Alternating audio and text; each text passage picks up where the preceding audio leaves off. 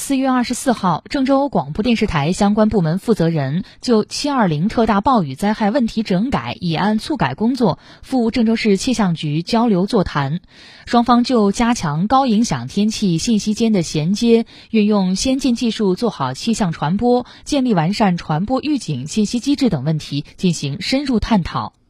郑州广播电视台党委副书记、总编辑葛向阳在座谈会上表示，做好七二零特大暴雨灾害问题整改和以案促改工作是必须交好的政治答卷、民生答卷和发展答卷。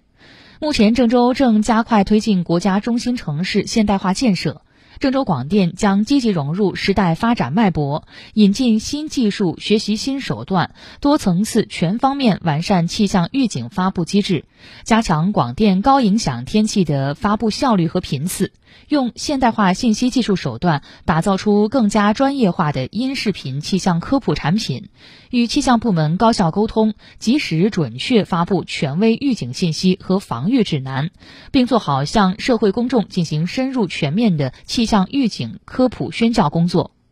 郑州市气象局副局长于庆学提出，将以七二零特大暴雨灾害问题整改一案促改为契机，在防字上下功夫，推动极端天气条件下预警信息由提示性向强制性转变，提高短时临近监测预报预警能力，提升预警信息发布能力，进行信息化改造和融合。与广播电视、网站、新媒体客户端等主流媒体建立完善的传播预警信息机制，